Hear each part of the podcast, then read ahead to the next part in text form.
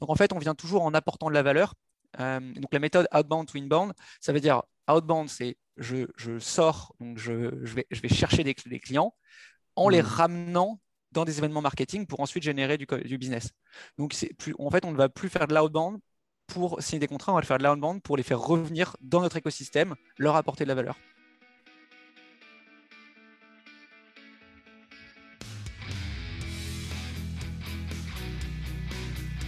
Bonjour, je suis Julien Lespeur, directeur associé au sein d'Up2, le spécialiste de la vente et des commerciaux. Depuis 15 ans, nous aidons les dirigeants et patrons du commerce à se renforcer commercialement en recrutant de bons commerciaux, en formant leur force de vente aux méthodes qui marchent et en se transformant commercialement avec de nouvelles méthodes de vente et d'acquisition client. Vous écoutez Vive la vente, le podcast qui vous apportera des solutions simples à mettre en pratique pour booster l'efficacité de votre équipe et vous transformer commercialement. Si vous voulez échanger sur ce qui a été dit, n'hésitez pas à commenter le post de l'épisode sur LinkedIn. Je réponds à toutes et tous et cela nous aide à faire connaître l'émission à d'autres dirigeants qui cherchent à développer leur équipe commerciale. Et si ce podcast vous plaît, je vous invite à vous abonner et mettre 5 étoiles sur Spotify ou Apple Podcast. Bonne écoute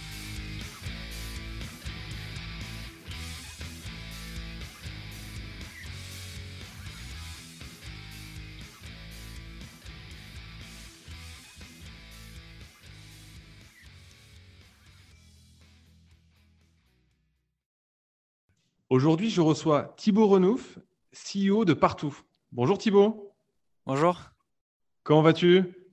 Bah, Écoute, très bien. Et toi? Eh bien ouais, à fond, comme d'habitude.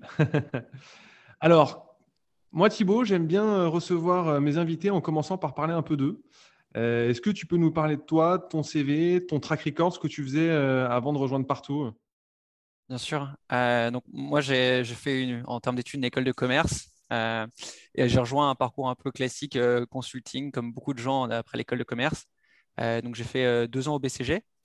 À côté de ça, j'avais toujours voulu avoir un peu une carrière entrepreneuriale, donc j'ai commencé à monter une première boîte qui s'appelle toujours Sogid, qui est un peu un concurrent d'Evaneos sur, dans le voyage.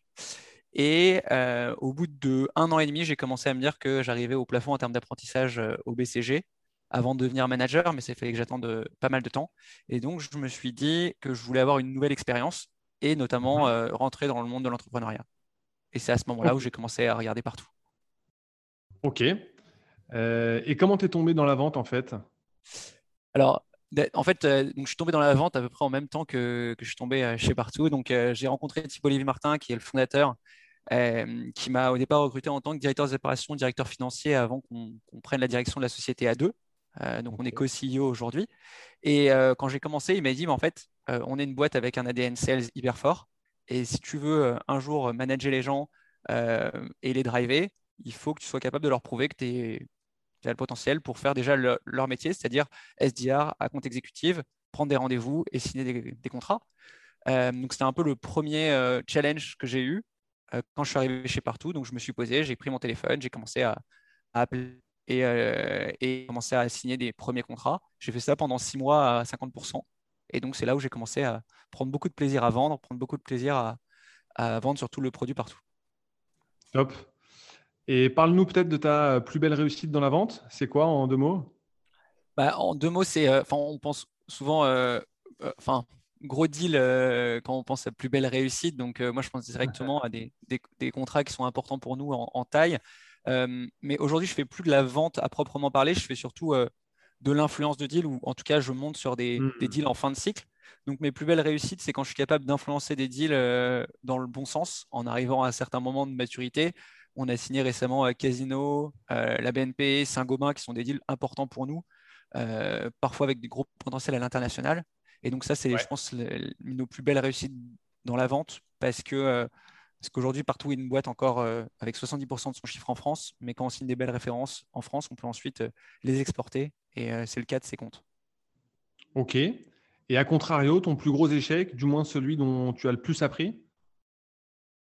Ouais, il y, a des, y a des gros contrats qu'on a perdus, bah, comme n'importe quelle société. récemment, on a perdu un contrat avec La Poste.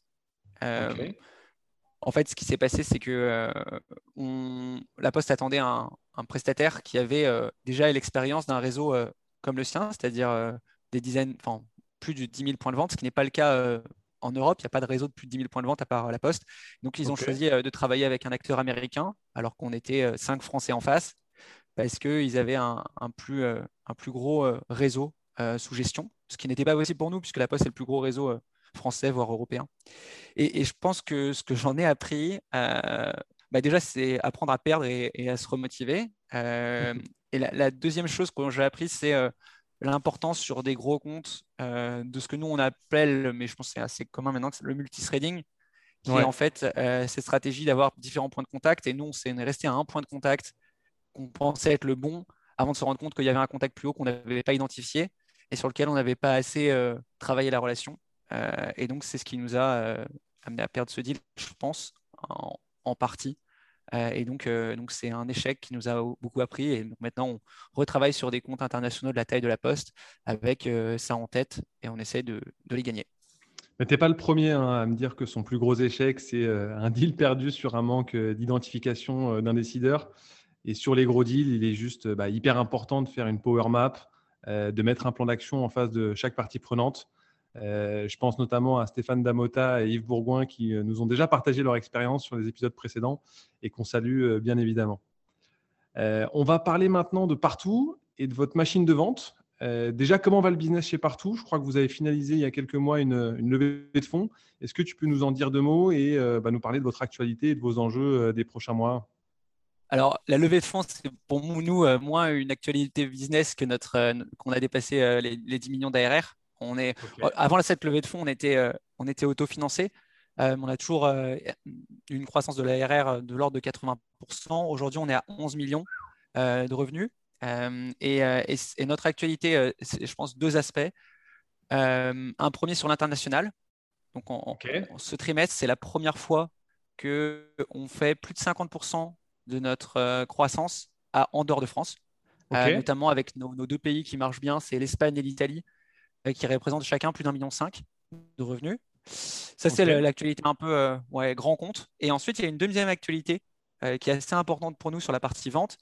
C'est qu'on est en train de se développer de manière très active sur le marché des commerçants indépendants, c'est-à-dire ce qu'on appelle les SMBs, Small and Medium Business, avec des paniers moyens plus faibles, de l'ordre de 600 euros par an, alors que les grands comptes, on est plutôt à 25 000.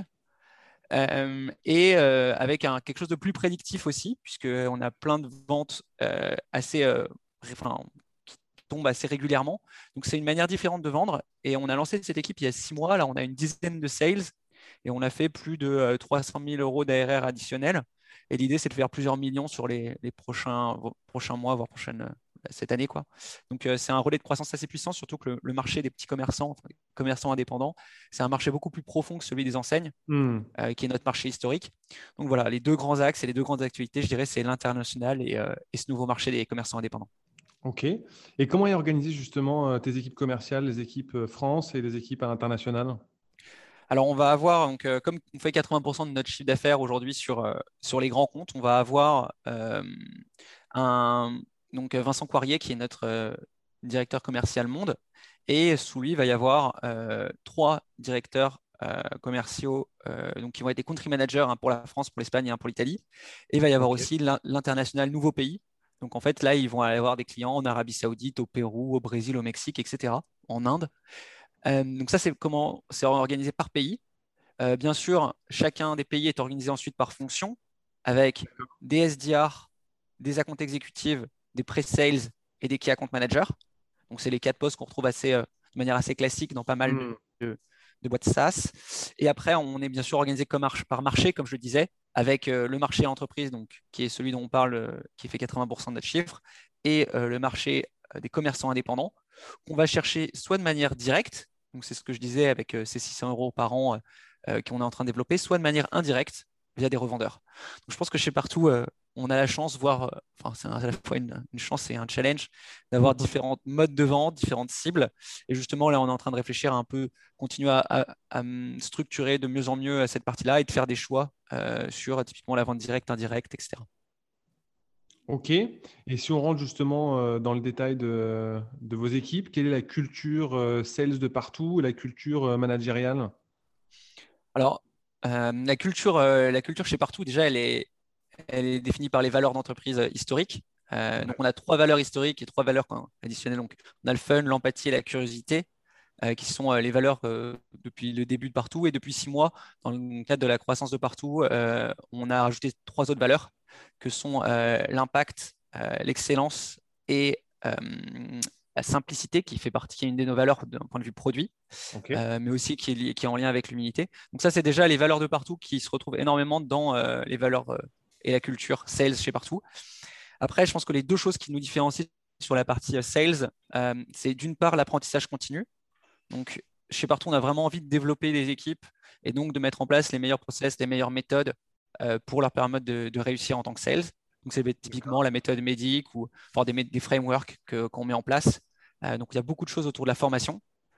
Et la deuxième chose qui va, je pense, nous, enfin, qui marque notre culture sales, c'est une culture centrée autour de la motivation, de la motivation d'équipe, euh, avec plein de méthodes qu'on a mis en place euh, et cette motivation d'équipe un peu, enfin une concurrence saine et en même temps euh, une volonté de se dépasser qui est assez forte. D'ailleurs, j'ai écrit un article sur ce sujet hmm. dans, dans, un blog que, que j'ai lancé qui s'appelle Tribes. Yes, bon, on en reparlera tout à l'heure justement. et quand tu parles du Médic, le Médic pour les nuls, qu'est-ce que c'est? Alors, Medic, c'est un framework qui permet, avec différentes dimensions, euh, en fait, à chaque fois de regarder pour chaque dimension, typiquement le champion, c'est-à-dire la personne qui va euh, nous aider à signer le deal, qui croit en nous, euh, regarder où on en est et regarder où on doit être et de trouver des actions pour faire le, gap entre les deux. Donc en fait, c'est un framework d'analyse d'opportunité qui permet sur différentes dimensions de trouver des actions pour signer le contrat. Donc à chaque fois, on va regarder, on va se dire, est-ce que j'ai un champion dans l'équipe et comment je vais euh, faire? Et ça permet aussi chez nous de challenger les opportunités. C'est-à-dire que le country manager va faire ce qu'on appelle des pas preview hebdomadaires. Donc, on va revoir euh, avec le sales chacune de ces opportunités. Et via la méthode médic, ça va nous permettre de challenger l'opportunité de chaque commercial. OK. Eh ben, c'est plus clair. si on ouvre un peu le capot de votre machine de vente, qu'est-ce qui est remarquable dans votre exécution commerciale? Qu'est-ce qui fait que, euh, qu'est-ce que vous faites mieux que les autres? Qu'est-ce qui fait que vous faites 80% de, progression euh, d'année en année? Euh, Alors, donc déjà, je pense que la première chose, c'est d'avoir, avoir une culture sales depuis le début, c'est-à-dire un, management qui aime bien vendre et qui comprend les, ressorts de la vente. Et ça, ça nous a mmh. poussé à investir assez rapidement dans des équipes ops et dans des outils. Donc typiquement, si on regarde sous le capot, on utilise HubSpot en marketing, on a Salesforce, on a Ringover. Euh, là, on est en train de mettre en place Salesloft. Donc, plein d'outils. Euh, et euh, après, ça sert à rien d'avoir des beaux outils si on les structure pas bien. Donc, on a Clément Bouillot qui est directeur, enfin, directeur des opérations chez nous, qui a une équipe qui travaille beaucoup sur tous ces sujets, sur tous les workflows, toutes les structures de CRM, etc. Et je pense que ça, c'est un, je veux dire, c'est un nécessaire pour, pour performer. Ensuite, il y a beaucoup de choses autour de l'expertise. Euh, Vincent Coiré, donc notre Head of Sales Worldwide, a beaucoup travaillé sur la formation, euh, sur la mise en place de frameworks, euh, de méthodes, etc. Donc ça, c'est, je dirais, le deuxième point, c'est cette expertise. Sous le capot, il y a quand même beaucoup de, gens chez partout qui poussent, qui sont curieux. Curiosité qui, était, qui est une de nos valeurs que je mentionnais précédemment. Donc toujours mhm. essayer d'aller parler avec d'autres sales, d'aller dire, OK, toi tu fais comme ça, bah, ça peut être intéressant à mettre en place. Et ça, c'est ce qui nous permet d'être toujours un peu ancré en avance en termes de méthode sales. Et je pense que le troisième point, euh, c'est les fondamentaux. Euh, les fondamentaux, c'est des choses basiques comme euh, le call call, le mailing, le fait de jamais rien lâcher, de toujours revenir. ça, c'est des fondamentaux. Il y a pas mal de boîtes en ce moment qui se développent là-dessus et, je pense que c'est intéressant de garder les fondamentaux tout en créant la surcouche. Je pense qu'il y a beaucoup de sociétés qui cherchent à mettre des surcouches comme des CRM ou, des outils sans avoir les fondamentaux, à savoir on prend ce téléphone et on essaie d'avoir des clients. Ouais, sur le mindset euh, en call call et la culture du phoning, on a, on a vraiment un ADN commun. Et chez Up2, on est convaincu que ça reste le chemin le plus court euh, et le nerf de la guerre pour, euh, pour performer. Qu'est-ce que tu appelles la méthode outbound to inbound? Je crois que c'est un concept que vous aimez bien chez Partout. Tu peux nous la définir? Alors, en fait, assez, enfin, assez tardivement, on a commencé à se dire que le marketing était important, ce qui est assez paradoxal pour une boîte qui fait du digital marketing. et on s'est dit, OK, le premier sujet, c'est de mettre le marketing au service des sales. Donc, on a produit du contenu euh, qui a permis aux sales de prendre plus de rendez-vous. Et en fait, au fur et à mesure, le marketing a commencé à faire, notamment pendant le Covid, des webinars qui étaient hyper performants, où il y avait énormément euh, de gens qui venaient, des contenus de plus en plus qualitatifs. Et euh, alors qu'on avait assez peu investi, on s'est rendu compte que le marketing avait un impact énorme sur, sur notre manière de vendre. Et donc, au fur et à mesure, les sales ont changé leur manière de vendre en fonction de ces réussites marketing. Donc, typiquement, l'outbound to inbound, c'est-à-dire qu'on va utiliser les sales pour mettre en avant les événements marketing. Donc, plutôt que d'appeler pour dire euh, Hello, euh, en fait, t'en es où de ce projet et dire ça à un prospect, on va l'appeler, on va lui dire Hello, j'ai pensé à toi, on organise un webinar sur tel sujet, ça devrait vraiment t'intéresser par rapport aux problématiques que tu m'avais euh, évoquées. Est-ce que ça te dirait de venir? Ah oui, ça te dirait de venir. Et d'ailleurs, t'en es où de la propale que je t'ai envoyée? Est-ce que tu as parlé à ton, manager? Est-ce qu'on peut en rediscuter? Donc, en fait, on vient toujours en apportant de la valeur. donc, la méthode outbound to inbound, ça veut dire outbound, c'est je, sors, donc je, vais, je, vais, chercher des, clients en les hmm. ramenant dans des événements marketing pour ensuite générer du, du business. Donc, plus, en fait, on ne va plus faire de l'outbound pour signer des contrats, on va le faire de l'outbound pour les faire revenir dans notre écosystème, leur apporter de la valeur. Ok, donc c'est semé pour récolter in fine. Quoi. Exactement. Et si on pense à tes 3-4 euh, euh, meilleurs sales, qu'est-ce qui explique leur performance euh, commerciale? C'est euh, alors le premier, la première chose, c'est, enfin, je trouve que c'est la curiosité et la motivation. Euh, en fait, euh, je trouve qu'un sales qui est curieux, c'est un sales qui qui échange avec ses pairs et donc qui prend les bonnes pratiques de tout le monde.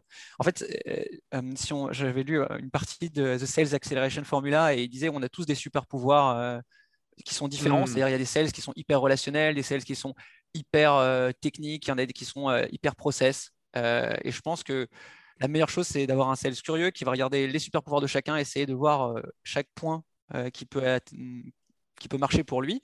Et donc, pour moi, je pense que le critère principal d'un bon sales, ça va être cette curiosité et essayer de prendre dans les compétences de chacun ce qu'il peut, euh, ce peut mettre en place chez lui. Et ça rejoint aussi toute cette partie formation. Pour moi, les, meilleurs sales, c'est ceux qui progressent constamment. Oui, qui se remettent en question au quotidien et qui, qui sont dans cette, cette parce que progresser, ça motive. Et un sales pas motivé qui a l'impression de faire toujours la même chose, ben en fait, il, en a vite marre. Euh, alors que si on voit euh, chaque challenge, on, progresse, on sent qu'on est chaque fois plus performant, qu'on apprend des choses, c'est là où on est motivé et c'est là où on signe des, deals. Ok, donc sortir au quotidien de sa zone de confort. Euh, est-ce que vous avez un canal d'acquisition favori ou en tout cas qui marche mieux que les autres chez Partout? J'aurais tendance à dire le call call parce que c'est un peu le, le début de l'histoire, mais euh, si on en a un favori, ce serait plutôt le referral. Euh, en fait, nous, on travaille euh, avec des directions marketing, beaucoup. et ce qui est intéressant, ça va être surtout que quand les, directions marketing ou digital changent d'une enseigne à une autre, on va avoir cette possibilité d'avoir du referral, c'est-à-dire un, client qui nous contacte et qui nous dit voilà, ça fait, j'ai bossé avec vous pendant trois ans, j'ai beaucoup aimé ce qu'on ce qu'on faisait ensemble. Hum, est-ce que je peux mettre en place euh, la votre solution dans mon, chez mon, dans mon nouveau job? Et ça, c'est les meilleurs mmh. euh, canaux d'acquisition. Ouais, c'est les meilleures histoires, c'est clair. Je voudrais qu'on prenne le temps aussi d'échanger sur le sujet de la motivation et de l'animation des équipes euh, commerciales qui sont des sujets sur lesquels bah, vous êtes euh, à la pointe chez Partout. Euh, tu en parlais tout à l'heure, mais tu es, tu es aussi l'auteur de plusieurs articles parus dans Tribes. il y en a un qui a retenu mon attention qui s'appelle euh, Comment motiver son équipe sales en 10 initiatives concrètes que je recommande vraiment. il y a plein de bonnes idées à, mettre en place. Et alors concrètement, qu'est-ce que toi, tu as mis en place depuis le Covid pour motiver et booster tes sales? Alors, bah, il y, a plein de choses qu'on a mis en place, mais plus, plus spécifiquement pendant le Covid. Euh, on a mis, euh, alors, on, a mis en place euh, beaucoup de reconnaissance. Je pense que c'est un des sujets qui est le plus important dans la motivation des sales. C'est-à-dire qu'avant, on avait l'occasion de croiser dans les bureaux un sales qui avait signé.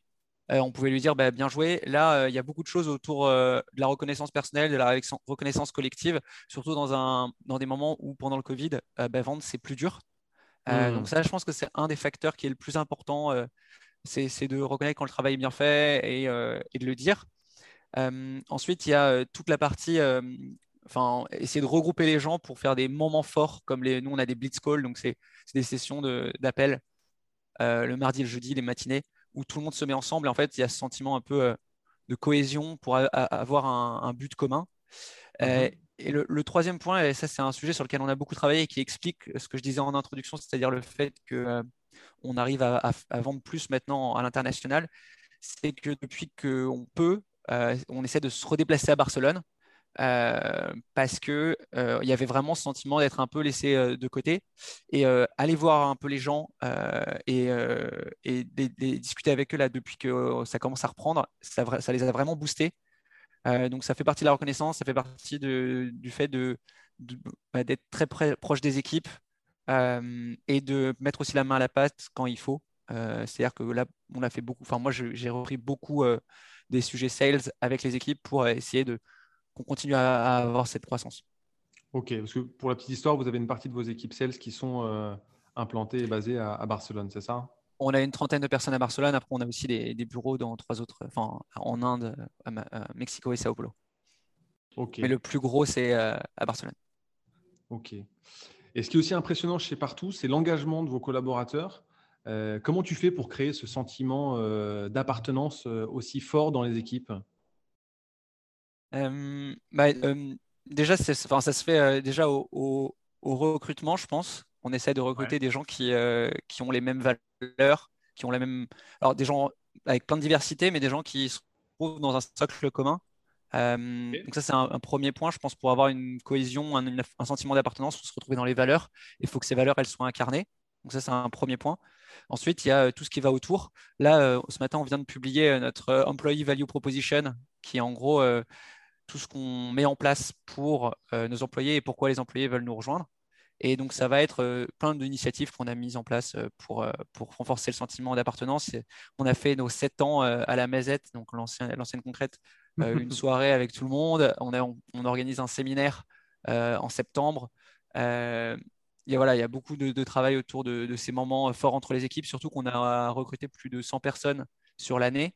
Donc, on a quasiment ah doublé notre taille euh, et donc ça, ça demande beaucoup d'efforts et beaucoup d'attention euh, portée sur euh, le bien-être des salariés. Ok. ok. Et au niveau de l'animation, quel est le challenge commercial qui a le mieux marché dans tes équipes sales là, sur les 12 derniers mois?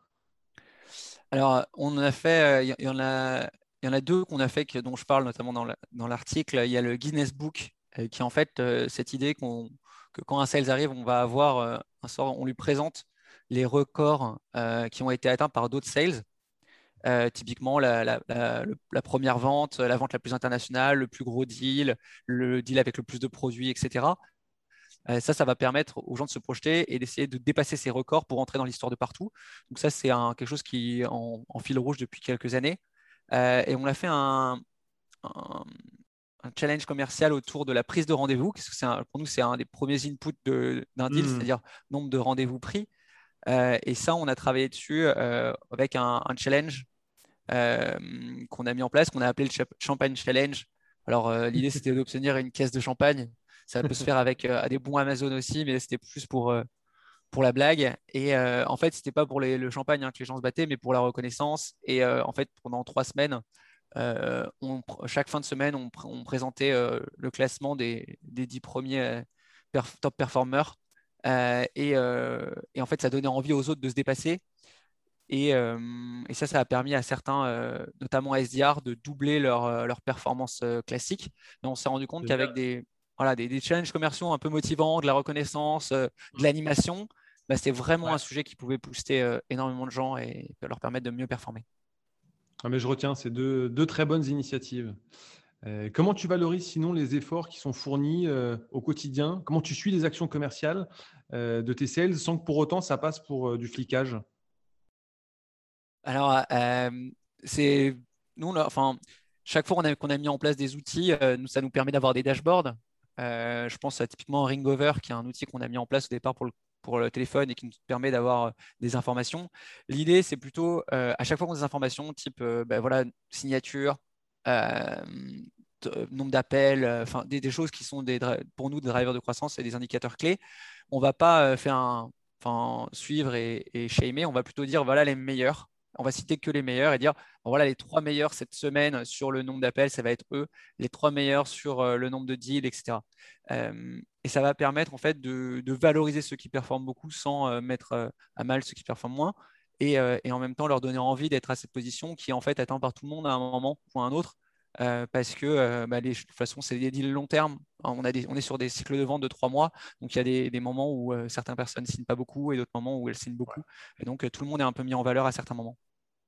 OK. Et dans cette logique d'engagement et de forecast des collaborateurs, vous avez adopté la méthode QRC. Tu peux nous en parler, nous expliquer ce que ça a de vertueux? Alors, euh, la méthode QRC, donc c'est pour euh, Quarter Result Commit. Donc, le concept, c'est un concept qui a été mis en place notamment bah, par Vincent Coirier, qui, bon, pour, beaucoup des choses dont je parle aujourd'hui, a fortement participé, voire euh, à l'initiative. Donc, le QRC, c'est une méthode qui est assez efficace pour prévoir les forecasts, enfin, mettre en place des bons forecasts. Donc, en, tant que CEO, notre problématique, elle est souvent de se dire, bah, en fait, comment je recrute, sachant que je fais 80% de croissance, mais que je ne suis pas sûr que je vais les faire. Et donc, j'ai besoin d'être sûr que euh, je vais recruter des customer success pour des clients qui vont signer. Donc, le forecast, c'est-à-dire la prévision de ce qu'on va faire, euh, elle est hyper importante sur les aspects sales. Et pour ça, le, principal levier, c'est de forcer les sales à s'engager dès le début du quarter sur ce qu'ils vont signer. Comme on a des cycles de vente de trois mois, normalement, bah, un sales au début du mois, euh, pardon, au début du trimestre, il sait à peu près ce qu'il va signer. Hmm. Euh, en tout cas, il peut s'engager sur un, objectif, un, pourcentage d'atteinte d'objectif. Et euh, donc, l'idée, c'est de mettre tous les sales autour d'une table et chacun va dire, ben voilà, moi, j'ai euh, commit, je commit sur tel deal, tel deal, tel deal.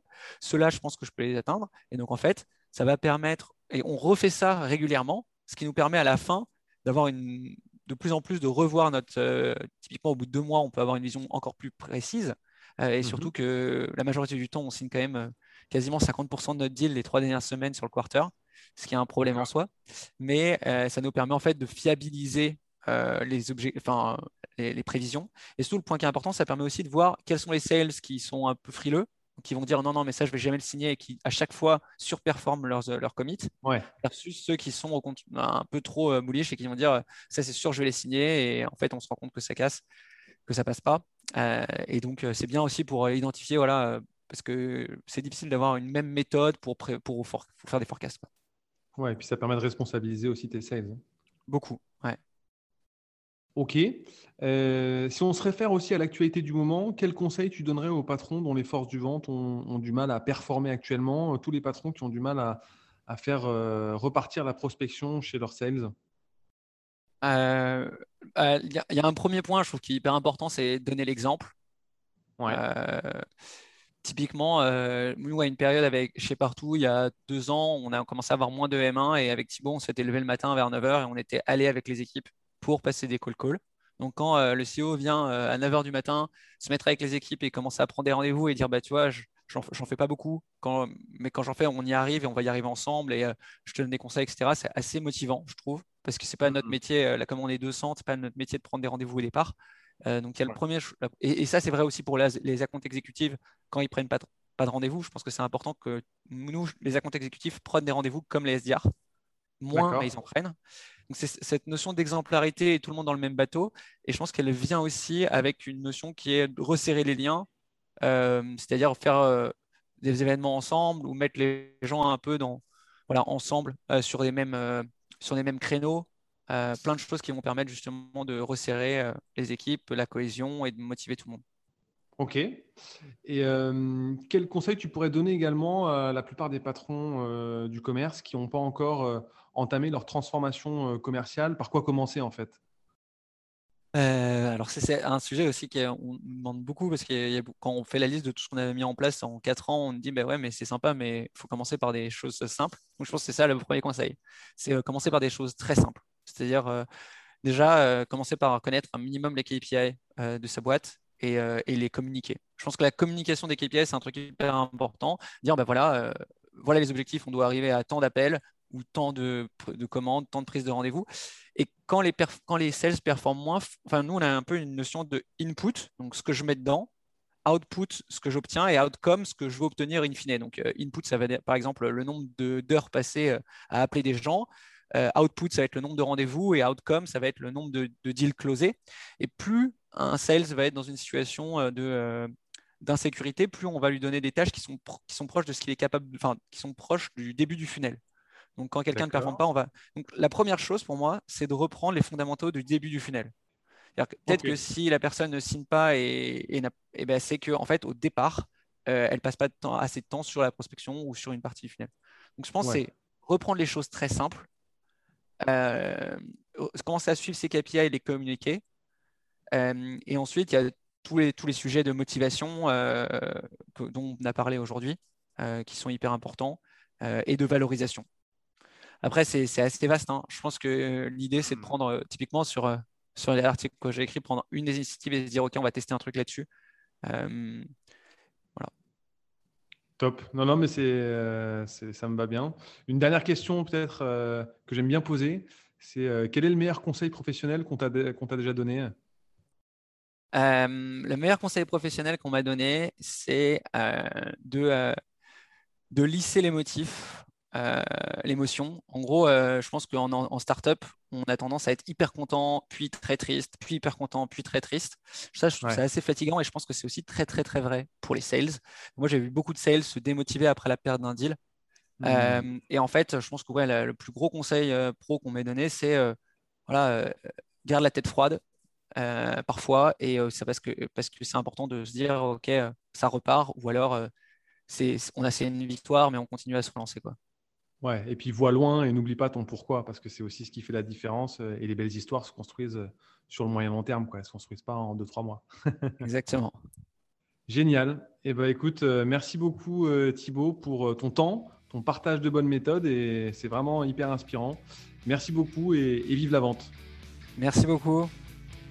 Salut Thibaut, à bientôt. Salut.